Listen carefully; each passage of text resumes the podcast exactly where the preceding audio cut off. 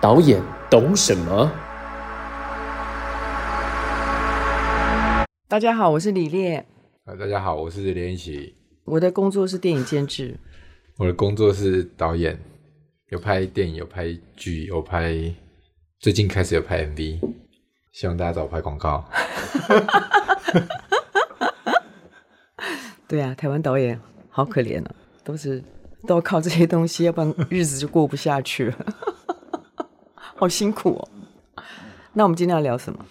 我们今天要聊导演对监制的疑惑，或者监制对导演的疑惑。哦，对，这个可能我们这样聊下去，会不会聊到变成人身攻击？就是不不要讲名字就好，名字会剪掉。哦，不要讲，我们没有，我们可以不要讲名字嘛。哦，可以，可以，也可以不要讲名字。可是我们可以，互相攻击对方的工作，对不对？对对对对对，没有对没有问题，对不对？没有问题，没有问题。太爽了！早就想好好的修理一下导演了。你们是不是也想早就想修理一下监制？可能不会说修理啦，但是就很多不懂为什么要这样。哦，哎，好啊，那你先说你的不懂。就是我我入行的时候，当然那时候就是会很简单被分为什么导演之间制片制这种逻辑嘛。嗯，然后当然那可能就是两两个工作的大家在争夺话语权好了，或者是谁说了算这种事情。嗯，可是我我就一直觉得，为什么台湾的监制不能直接站出来就说不要吵了，就我说了算？我很少遇到这样子的，然后就会表面上都说哎还是导演决定，但其实私底下他们已经心里面都有打算啦、然后就觉得事情都会一直兜着转。嗯，我不晓得你碰到的是谁，但是那个人绝对不是我，因为我绝对不会这样子。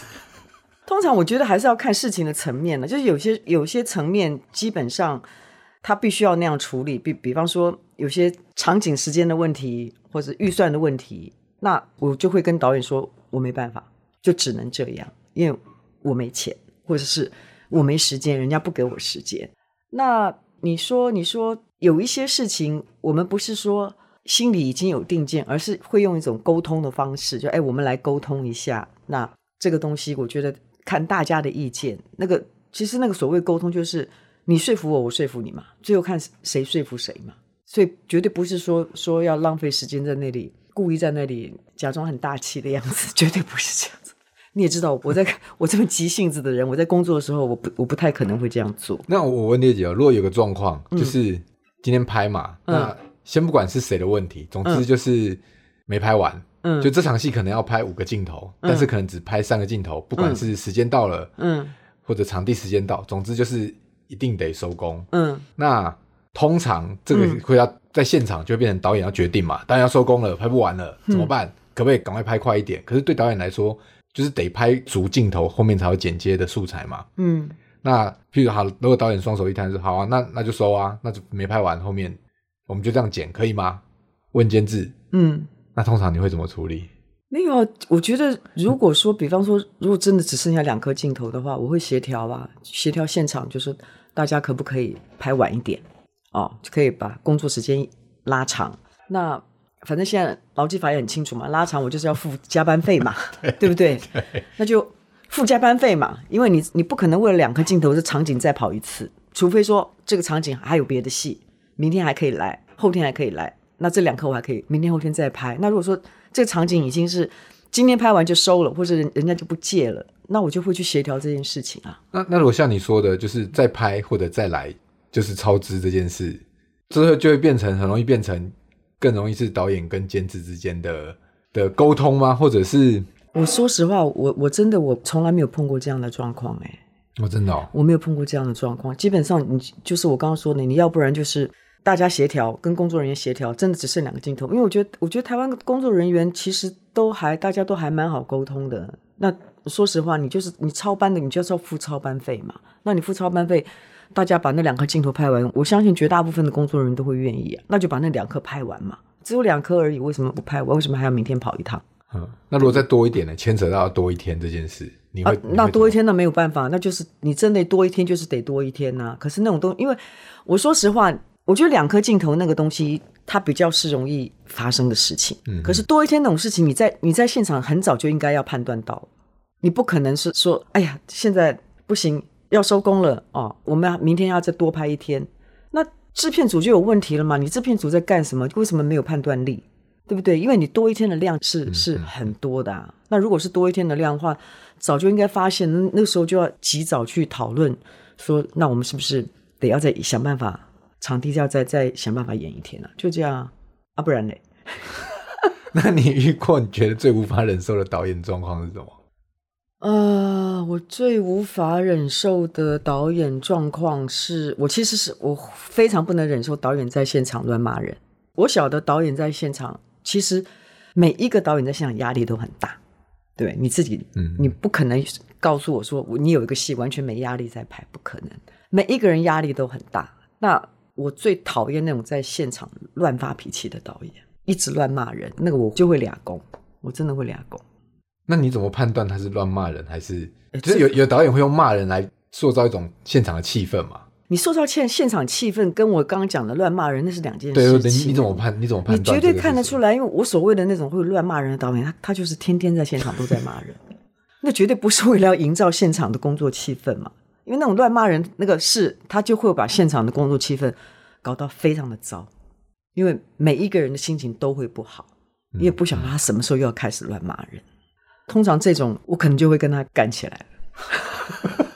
然后就变成现场是你们两个在互骂。不是啊，就是，哎，大家都是来工作的嘛，对不对？我觉得有这就是有什么不满意，就是对我来讲就是沟通。你对谁的工作不满意，或对什么事情处理方式不满意，就拿出来讲嘛，就是沟通嘛，不要乱骂人。可是我讲的那个那种会乱骂人导演，他其实往往不是说他对什么事情不满意，而是他就是压力大，他要借着骂人来抒发他自己的那个压力跟他的他的情绪，他才有办法工作下去。以我的了解是这样，嗯嗯嗯。所以那种是我绝对完全不能忍受的。那你有工作过跟导演是没有、嗯没有吵过架的，也是有，很多啊，就是很顺的。很顺的很多啊。其实基本上那你就不太会遇到乱骂人的啊？这样听下来，我碰过啊，啊碰碰完就是就是呃，大家不要再联络，就这样。其实我说实话了，我觉得我很少跟导演之间会有什么冲突，或是真的面对面吵架的东西，因为我觉得那个东西的基本的点是，其实大家在自己的工作的角度上，就我在我在监制的位置，导演在导演的位置，我们应该只有一个目的，就是我怎么样把这个戏做到我们能做的最好，不是吗？嗯，嗯那如果大家的想法跟方向是一致的时候，其实就不太会吵架。而且很重要的一点是，彼此要理解对方的工作，因为你理解对方的工作，我就就会比较包容一点啊。因为嗯有时候在拍戏的时候，尤其是又又累，或者是事情很多的时候，人难免都有情绪啊。那就是对方有情绪的时候，我们就退一点；那我有情绪的时候，对方能不能也退一点？我觉得那个东西就不太容易有争执。可是这个要很有默契啊，很难一开始合作就彼此，你说个性或者一些情绪反应可以抓到那么，对，所以要还是要有一些磨合的时间呐、那你通常怎么找一开始合作的导演？没有什么找不找，就是看案子啊，看作品啊，就是觉得这个案子合适就，大家就就来干啦。那如果案子或者作品你很喜欢，可是后来他是爱乱骂人的，这个你要到现场才知道啊，很容易到现场才知道，因为那个压力是现场才来的。这个状况我当然我我没碰过，可是如果是这样的状况的时候，对我来讲，我就是找一个时间收工的时候或怎么样，就是来拉到一边，我们讨论一下，就私底下讨论一下这样子。嗯，要求你改嘛，啊，你你不能改，你下次你要是在现场还是在乱骂人的话，那我就不是把你拉到一边而已了嘛，就是我可能我也会开骂，就这样。你有你有做过换导演这件事吗？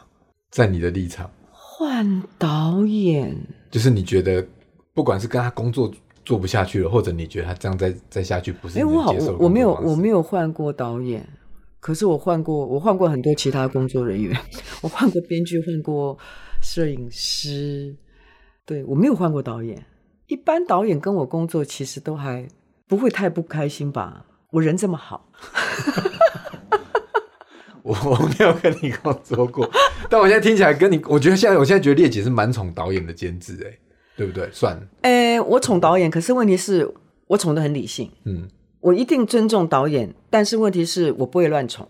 嗯，我宠的是好，OK。有一种宠是导演要怎样就怎样，嗯嗯嗯嗯啊我我绝对不是这种人，我不会说你要怎样我就怎样，因为我对我来讲，我有现实层面要顾嘛，嗯嗯。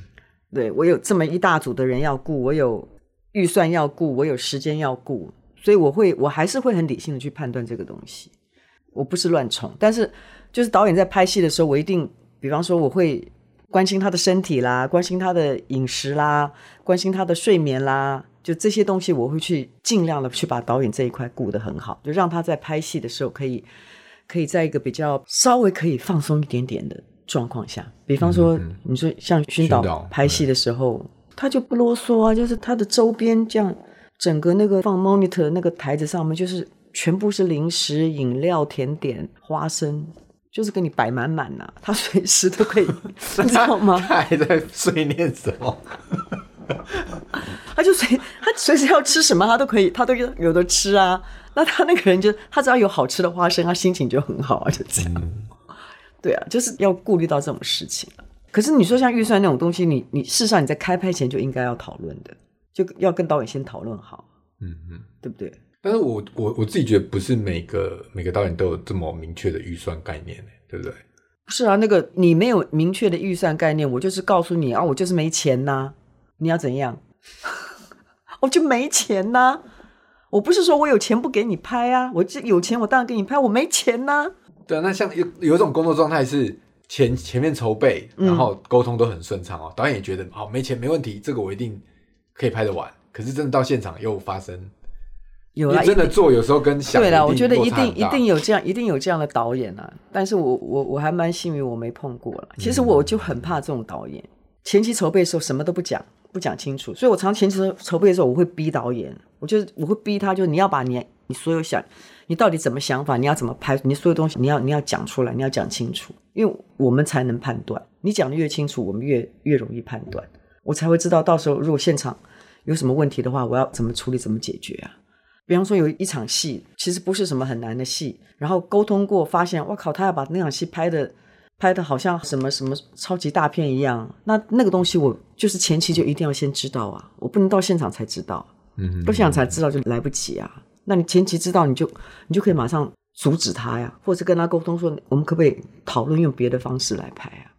那你怎么判断什么时候跟导演沟通这件事？因为我我现在跟丽姐聊到现在，我觉得监制不管说所谓的成熟或者厉害监制，我觉得就像丽姐讲的，要怎么搞定导演这件事的很多小细节。我其实随时都要都在沟通、欸，就是你说前期的时候，一发现问题，我们就马上马上沟通啊，马上了解，马上谈啊，马上聊啊，不可能拖着啊，因为拍戏每天都在跟时间赛跑，嗯不是吗？那你会不会觉得台湾现在可能以整个产业来说，所谓的监制或者制片嗯，量太少，导演太多？对，好的制片也是，你看像今年下半年，大家人打架打死了，因为疫情，所以全部通通 delay 嘛，都找不到人呢，制片组都找不到人，执行制片也找不到人，场景制片也找不到人，什么都找不到人。我觉得那个真的要多培养，大家不要忙着做导演。你做导演，你你戏拍出来不好看，也没人要看的话，对不对？我觉得为什么大家都这么想要做导演啊？我常看到很多很多电影，我就觉得说，你为什么要做导演？你戏拍得这么难看。我没有讲名字哦。那我们下次可以办一个影展，就是专门集合这些案子。真的，导演协会来办一个吧。我觉得台湾导演有一个很大的问题，不是全部导演了，就是有一些导演有一个很大的问题，每一个人都有好多话想说。哦，不能讲每一个人，就是有一些人，就是你觉得在他的作品，你觉得他有好多话想说，然后他就在他的电影里面就放塞一堆的东西，他什么都要塞，什么都要放，然后就不知道他的电影在拍什么。你你不觉得吗？我我拍到现在我才意识到这件事。就是我我会常常就是，可不可以我们一次说一件事情，哎，可以把一件事情说得很清楚，拍得很好，就很厉害嘞。你不要一次就是什么都跟我也要谈，对不对？这个这个疫情我也要谈哦，然后什么不平的什么事情，什么土土地怎样我也要谈，什么东西都要谈啊。结果你要拍的是一个爱情故事，你你懂我意思吗？就可以不要这样吗？我们可以就是。好好的讲一个故事吗？不要有，不要把把整个社会扛在你的肩膀上。要扛可以一次扛一个可以吗？可以一次扛一件事情吗？可是我我觉得我我自己的经验啊，包括我我现在可能跟更年轻的导演的沟通，嗯，就是我们的环境的养成，就是不管是送案子，从学校开始一路或者争取各种补助，嗯，大家都很需要所谓的导演表述。那那个表述，你如果只是讲我是快快乐乐谈恋爱这种的。感觉就很容易在评审那边得不到一种哦，原来你要讲一个重要的事情的眼神，他们就会觉得哦，这好像那没必要补助，很容易这样子哎。我说实话，如果好了，就是如果我我自己当评审，有一个导演，他可以把他的，比方说他就是要拍一个偶像剧爱情片，他可以告诉我们说，他可以把这个戏拍的有多么的浪漫，多么的好看，多么的感人，对我来讲就够了。我真的有些电影。它就是带给观众的，只是一种情感上的宣泄，或者是心情上的放松的时候。我觉得大家都把自己搞得太压力太大了，真的不需要哎。好好的把一个故事讲到让这个故事简单明了、好看，其实真的没有这么难。你只要不要想这么多。可是我觉得导演都很容易想很多，所以我最常做的事情啊，就是不管在剧本阶段，基本上比较多是剧本阶段，我就我要就要开始拿掉东西。这个拿掉，这个拿掉，这个不要谈，这个不要谈，就是真的不要谈那么多。当你什么都想谈的时候，你其实就没有重心了，观众反而会看不出来你你要谈的东西。所以你就是你一次讲一件事情，你把那个事情讲好了，反而那个影响力才会有。而且很重要的是，你电影要拍的好看，你要讲的话别人才听得到嘛。你拍的不好看的时候，你讲再多的话，票房只有那一点点，人家也看不到啊，人家听不到你要讲的东西啊。就为什么这么简单的道理，大家会想不通呢？为什么？为什么？我觉得就是跟环境的养成有关。可是问题是，在学校念的书，或者但有可能当初想要拍电影，最早可能看的某些电影，就是被感动的是这种社会正义吗？或者很很多人生的大道理，突然就人生被打开了。天哪！My God！我才不要在看电影的时候。看到有人跟我讲人生大道理，那我一定翻脸。但那些厉害电影不会讲的这么是啊，对啦，对啦。人家真正厉害电影不会跟你讲这些东西啊。可是问题是你就会有很多的冲击啊，对不对？那个会讲的都都很逊。那那猎警局，因为我自己很少遇到说，譬如说有有案子来找我，嗯，然后监制就直接说，因为通常都会很很前期想要找导演来，嗯，在剧本的某一个阶段可能还没定稿。然后都希望导演早一点加入给意见。嗯，然后我我反而我会现在意识到，常常遇到一个状况是，我给的意见有时候只是现阶段就是我看完这一版给的意见，但是对我来说未必要整个这样改，但很容易那个气氛就会变成哦，导演觉得是这样，嗯，那我们就要往这个方向调整。我有时候就很纳闷说，那之前你们开发出这一版，不是应该有一个想要做这个的目的，而我给这个建议只是，譬如说只是微调一点点，或者这个东西只当参考，嗯。可是很容易在一个工作氛围就整个往导演这边倒过来，然后呢案子，但导演当下心情可能也觉得很对，可是我觉得这很容易就发展成列姐说的，就是开始导演开始塞自己想要讲的东西，然后那原本的单纯就会不见了。好，我现在大概知道一件事情了，就是因为像你讲的事情，我从来不会碰到，因为所有我做的案子，就是我们刚刚你最前面讲的，我们是监制制，嗯，我们不是导演制。所以不会有这个问题。那你说在剧本的间，大家在讨论剧本的时候，事实上是大家一起给意见、提出问题来。但是你不见得每一个人的问题通通都要接受嘛，对不对？嗯，就是有些人的问题有道理，有些人的问题没有道理，然后变成大家在一起总和把刚刚所有提出来的意见定一个方向跟目标，就是什么要什么不要，嗯嗯嗯，然后你再让编剧去修这个东西。否则的话，就导演一个人给意见，然后修修修修了半天，呃监制看完监制也有意见，这投资人看完投资人有意见，那不是会浪费很多时间吗？就为什么不是大家一起开会呢？我们每次都是一起开会，但我觉得很容易，我自己经历过很容易一起开会，但是因为导演这个角色的意见很容易被放大，我觉得在台湾的工作氛围很容易这样子。我真的觉得不会耶，我没有碰过啦。嗯哼你说导演的意见被放大，就不管是大家是认不认不认可，但是在会议的表面上，好像就是会会往这个方向走。不是啊？那那对我来讲，就是那这个监制你就没有尽到你的责任啊。嗯嗯，因为其其实监制应该要去掌控这个东西啊，你整个整个戏的那个那个方向东西，你还是要你还是要在旁边看着啊，觉得有点不对的，就要想办法把路再拉回来一点啊，你不能不能放着不管啊。所以我觉得那种真的就是产业的监制量不够多，对不对？因为这就是控管案子。其实如果要把作品当成某个程度，就是当然说商品，大家可能有时候大家很反对，但我觉得它确实一个商品啊，就是是啊因为它要上市场嘛，它本来它就是要一个控管的人、啊。它当然是商品啊。就为什么为什么听到商品会不舒服？它绝对是商品，因为你不要忘记，每一个电影都是几千万以上拿出来拍的，它怎么可以不是商品？因为那是别人的钱，别人拿钱给你，不是拿来做公益活动的，嗯嗯嗯，所以它一定必须要是个商品。只是这个商品在某种程度上面，你在市场上，它只是个纯然的商品呢，还是是这个商品同时它带有艺术性的价值？可是它绝对还是是一个商品，艺术片也是一个商品啊。我们也说拍、拍艺术片目的是什么？我想得奖，就是它还是是有它的那个所谓的我们希望它，我们对它期待的那个那个那个功能性东西在嘛。我觉得听到商品会不开心的人，算了，不要讲难听话。哎，我刚刚本来要讲什么，讲扯太远了，忘记了。年纪大就这样子。不过我大家没看到画面，我看到的画面是千言万语。不过我说实话，我我觉得我们不是监制不够多，而我们有一个另外一个问题是，很多监制他不管这些事情。嗯，可是我真的觉得，我觉得监制要管这些事情，就起码你要去掌控那个方向的东西。监制不是只是找钱而已，只是找钱的话真的太轻松了。我一个月可以拍十部电影，嗯，对不对？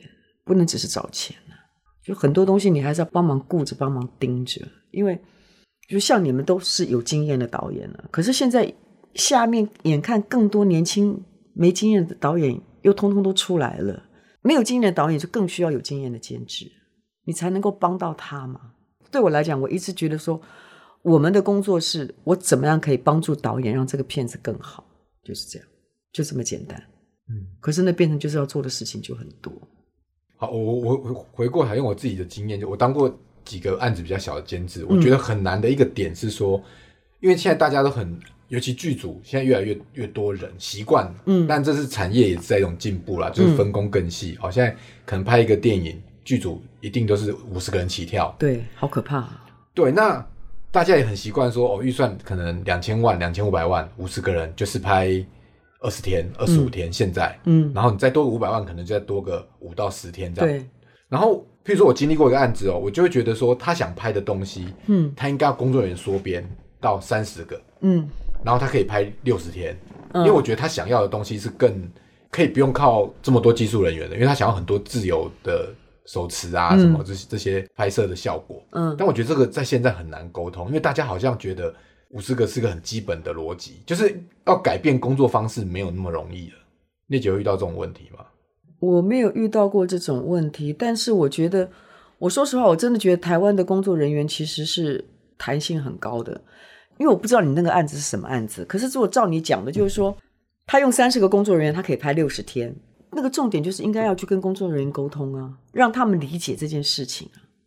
台湾的工作人员都是很讲道理，就是你你也只要让他理解为什么要这样做，我不认为他们不会接受。而且我说实话，你拍三十天跟拍六十天，他拿的钱不一样啊。他为什么、他为什么不肯？他当然，我觉得他一定会肯的、对不对？他等于是多了一个月的工作机会啊，他怎么可能不肯？可是那个就是要让他们理解为什么要这样做。因为我觉得我那次经验到，我觉得困难，但沟通我只跟可能几个主要的哦是制片制片沟通，因为还是他在找团队嘛。嗯，他他遇到难处可能就是呃，这只是举例啦，就是哦，譬如说灯光师，他习惯带了三个助理，他回过来只带一个助理的时候，他突然觉得他没办法工作。嗯，但照理说这样不可能没办法工作了，因为你、啊你可以放慢你的节奏嘛，工作时间拉长了。而且而且相对的，就是如果只让你带一个助理，表示其实要打灯的对，的数量其实是很少的嘛，才会只带一个助理，那怎么会不够呢？可是对我来讲，就是如果是我的话啦，我会去跟他们谈，我不会只是跟制片组讲，就制片组一定要讲。可是比方说摄影师、灯光师，就几个这些技术组的头子，包含收音、造型，我通通都会把他们的的 leader，就是一个一个跟他们讨论这个事情，然后告诉他们说为什么要这样做。那他们接不接受这样这样做这个事情？那如果他们不接受的话，就大家再来再来沟通协调吧，就是这样。因为我自己我觉得遇到在台湾工作人员弹性很大，都很好讲话，都是确实也是事实，台湾的优势啊。嗯但我觉得有时候要改变工作方式也是不不容易的一个，就是一些习惯啊。因为大家可能养成了一种很顺的工作习惯之后，突然要改变，我我也觉得这个事情没那么容易。这一点我还真的没办法回答，因为我没碰到过。张雅婷就是啊，我直接指名道姓。我跟他说我们这部片有二十五个人拍，他说不可能，因为他可能觉得他要他要出去找景不可能，但我我也没有期望他出去找景啦，那不是啊，那问题是你，因为他就会觉得说这种案子就是要六千万拍六十天，嗯，假设，那我就觉得我们有可能我们两千万，我们拍五十天，那我们工作人员直接少三分之二，但他对他来说，现在要要这样工作的，他有点难想象，他就觉得啊，可是你有跟他很细的沟通过吗？可能没有到很细啦，因为他很直觉就直接对呀。否决了这件事，对呀、如果是因为尤其是大家都这么熟了，就对我来讲就是我不管，我就一定要这样，你就去想办法，就这样。啊，要不然呢，谁让你跟我那么熟？对啊，他就得去瞧这个事情啊，不是吗？等一下他听到骂我，对，因为我我我真的觉得，就是可能这几年大家一直往产业就是更精致化或者类型种种的更好的方向走，那扩变也越来越大。不是、啊、你？可是问题是，好，你有没有想过？比方说你自己其实就可以做一个实验呐、你就可以找一个案子啊，然后你一开始就是告诉张雅婷说，我就要这样子做，我们就是要做，我做一次打，岔一下，我们讲的张雅婷是个制片人，要说明一下。对他跟我们都很熟，所以我们就拿他来做牺牲打。我觉得你就是你就可以自己实验一次啊，对不对？你现在你现在手上你要找案子也也很容易，你就找一个你觉得说哎可以这样执行的案子来做啊，不是就就知道了吗？而且我我坦白讲，我不知道，我真的不认为说什么我们现在没有办法拍这种小组的东西，我真的不认为，我一点都不认哦，为。你这样讲，我想到我上次跟熏导吃饭，他也说 他想这样，也被是啊也被说不可能。他被谁说不？我绝对没说过，叶如芬也不会说，是他自己每次都说他要拍，他要拍一个一个场景三个演员的电影，然后这个剧本就三年来还写不出来。对啊，因为我们这样讲，全世界各地拍电影的，一直拍到今天为止，即便像好莱坞，都还是是有这种小组在拍戏的，所以不可能台湾没有，只是没有人在做这件事情而已。举例来讲好了，你说张作骥拍戏，他永远都是人很少很少啊，他的人就是少到一个不行啊。可是人家也是一部电影一部电影的在拍啊。嗯我觉得真的不是不可能，只是没有人在做这件事情。我们期待你开这个先锋。好，我去睡午餐。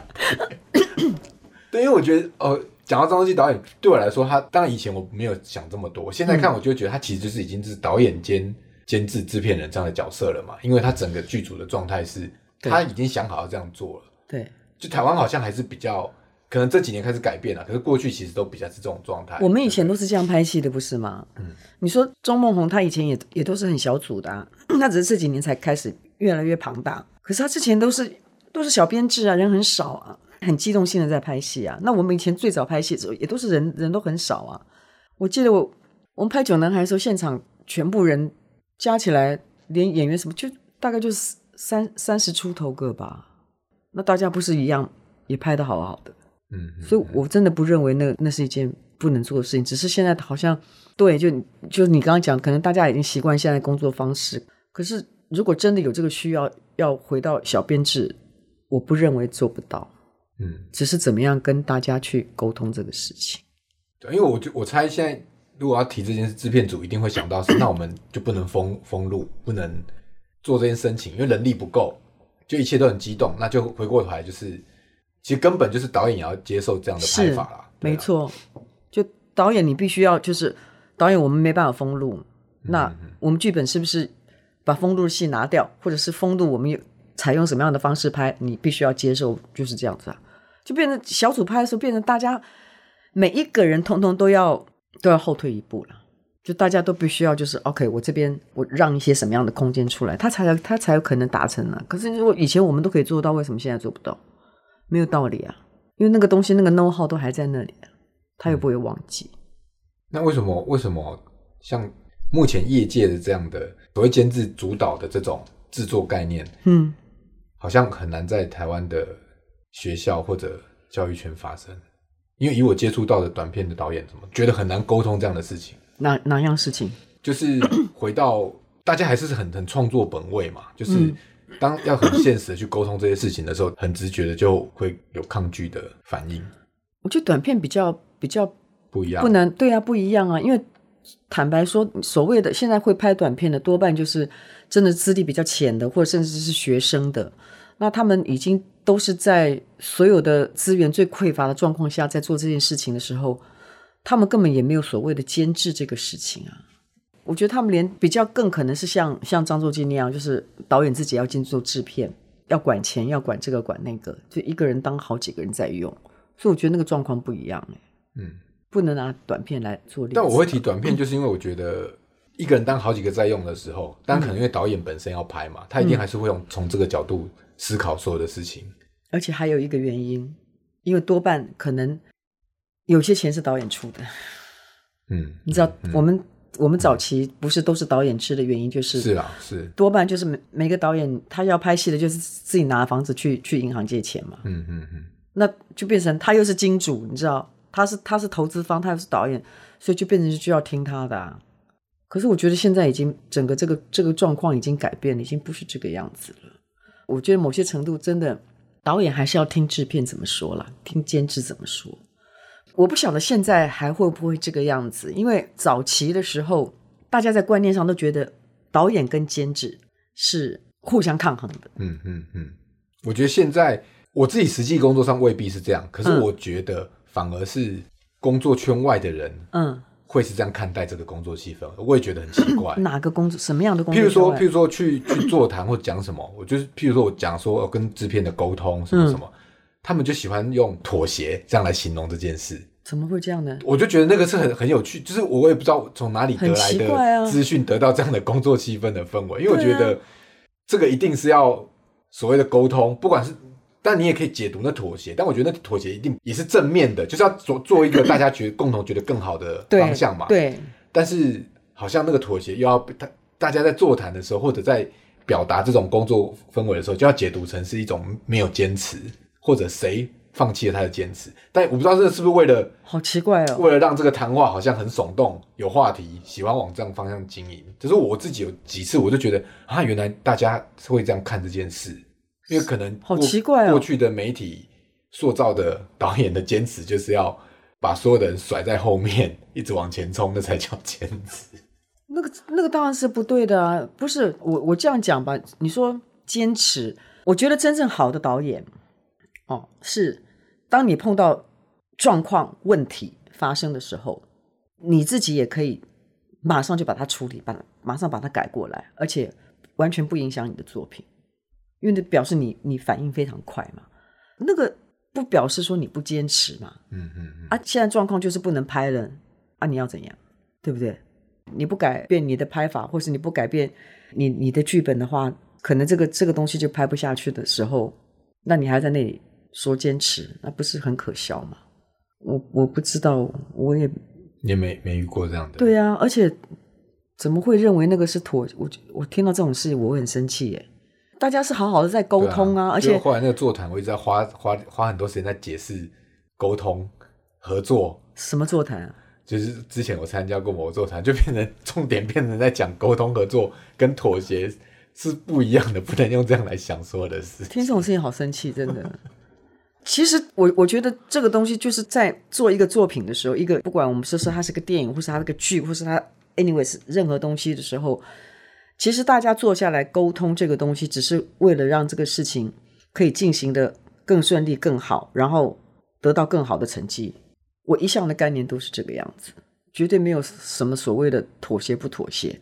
今天我觉得你讲的有道理，我就听你的、那那叫妥协吗？那不是很可笑吗？那如果今天我讲的东西，导演觉得我讲的很有道理，他可以接受，他愿意听，那就表示他不坚持吗？有这种想法的人真是狭隘，心胸狭小。那你有目前有合作过之后，你就觉得以后不要再合作的？目前还没有哎、我很我很幸运，目前没有，嗯，希望未来也不会有。可是我我我是觉得大家，其实大家前面就是开始在谈案子的时候，其实你大概就知道你那个磁场、你那气场合不合了，嗯嗯，你不觉得吗？就你觉得，哎，我跟这个人工作应该应该大家没有什么问题。其实那个在在前期就已经看得出来了。那当你觉得状况不对的时候，那当然就是赶快撤啊。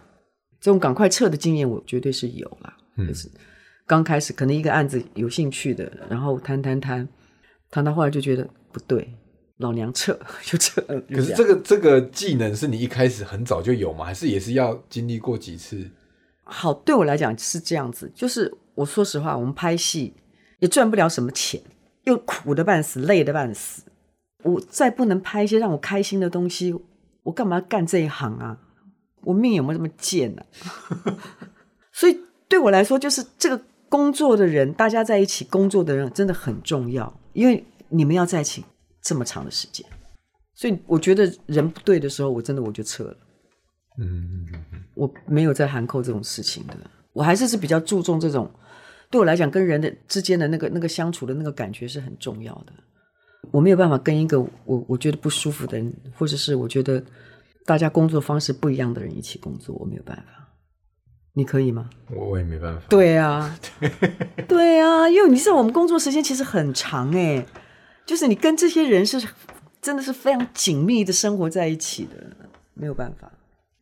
就比起改剧本，我花更多时间在讨论工作人员的组合，就是跟跟制片啊，就是对我来说，要找到对的人，一切就会很顺啊。是，对，没有错啊。所以我我真的也是奉劝大家，如果你真的觉得状况不对，真的就就要撤，不要在那里你知道想东想西的，怕得罪人，怕会不会不好，怕这样怕那样，最后受苦受难的是自己啊，搞死的是自己。那你有没有过很迷恋？我说迷恋不是说，我说的是迷恋他的才华或什么的。嗯某一个工作人员，不管是导演或者美术、摄影之类的，迷恋到就是你就很想跟这个人合作，然后后来才发现，哇，他很难相处，然后后悔这种工作状况。我没有，我我没我没有过，那你不会想哦？想什么？类似这样，我也没有过，但是我我就觉得每次看人家这样，哇，那种相爱相杀，好像又是一种很特别的人生感受，只是我自己不敢踏进去。哦，我年纪大了，我没有这么多力气，好吗？跟你相爱相杀，我不要，老娘妈最好每天坐在这里跳咖的后啊，我才不要的，相爱相杀。因为那有时候跟，但我我这可能我的价值观有错，我觉得那有时候跟作品出来的东西会有关系耶。啊你会不会觉得，就是有时候作品不是有时候不是理性就可以都可以弄出一个样子？是，当。然没有错，可是问题是，就是我不想这么累，好吗？我真的不想这么累。所以 OK？你都没有过这样，我没有，我没有过这样。你说吵架、拍桌子什么这些事情都有，可是我我我觉得，只要是到了作品东西，真的我不需要搞成这样子。这这件事情没有这么伟大，伟大到我们大家必须要这样子牺牲自己，真的不要了，卖了，身体会不好。而且你说什么迷恋什么工作人员，我很难去做，我很难。我的小名叫做李慧贤，高翔，就高翔呗。你问熏导，他说 每次都说我全世界最熊高翔的就是我，所以我叫李慧贤，不好意思。所以你现在的江湖地位，你你闲的，大家也只能听啊。除了熏导啦，熏导应该可以回嘴一下不。会啊，很多人都会跟我回嘴啊，你们都搞错了。我们公司每个人都可以呛我。那我我我最后一个问列姐一个，是我个人也好奇的，就是，就是我最近又开始拍剧，我才意识到啦。嗯那在电影圈很多还是导演自己写剧本嘛？对对你你你怎么看这件事？我其实蛮反对的啦，因为我觉得导演，尤其是剧，我跟你讲，因为剧真的剧一定不可，我觉得我觉得剧不行，那个真的那会出人命的，因为那个重点就是说，你导演已经花了非常多的时间跟精力跟你的想法，在这个剧本里面的时候，其实你就会有盲点是你自己会看不见的，或者你那个你出不来的，那那个东西就会在你拍的时候作品里面去反映出来。嗯嗯，所以我我我其实是反对这样的事情的。可是我们真的，我觉得我们缺的最缺的是编剧了，真的不是监制了。嗯嗯，编剧好缺哦。你看现在大家都在拍剧，根本找不到编剧耶，那每个人都去拍剧去了，因为剧钱比较好赚呐、嗯，对不对？真的就没有编剧了，好惨。而且写剧的编剧修改的那个状态不会像写电影，对感受上啦，他会一直往下发展嘛，他不会一直回头处理同一件事情，对比较不会疲乏。对，那这件事监制可以改变啊，是啊，所以我我们也是努力在改变这件事情啊。没有像接下来我我手上一些案子，基本上呃都是导演跟编剧一起，也不是一起，就是他们之间去讨论，嗯嗯嗯，然后但是写还是是编剧写，导演只是参与讨论而已。嗯嗯我我我就尽量让我不要再让导演去写写剧本了。不是说他完全不行，有一些导演就是他可能他他比较怎么讲，比较作者论的东西，对他就他自己写写剧本嘛。可是如果是类型片一点的东西，我真的觉得还是要分工了，分工出来的东西会比较准一点，而且导演会比较可以站在一个比较理智的角度去判断这个剧本的好坏，或是剧本的问题，因为导演应该是这个角度啊。嗯对不对？他只是提问题，这个怎么样怎么样？我觉得应该要怎么走。他自己在写的时候，他就看不见这个东西了。你会自己写剧本啊？现在不会吧？我自己写剧本我都没拍过啊，都被说这不卖，不要拍，所以我都拍别人写的剧本 OK OK OK，那很好。所以我最怕去谈案子，我最怕遇到的监制是，哎，那你擅长拍什么？我都很难回答出来。就是你找我不就是要做今天这个案子吗？对呀、你管我擅长拍什么？然后你问我这一题的时候，我我我也不知道该怎么回答。嗯对我常常遇到这种对话、啊，就是让我觉得，哎、那今天为什么你找我来？但我不是说你怪他找我来，我嗯就是你找我来目的不是应该有有某个想法才找我来？是啊，你你应该是觉得我很擅长你现在手上这个案子的题材，那你干嘛还问我擅长什么？你说我什么都擅长，还好今天我们不算骂人骂太凶嘛，对不对没有？没有，完全完对对，我们从头到尾只讲了两个名字嘛。对对对，对不对，OK，好，讲完了，好，拜拜。谢谢大家，拜拜。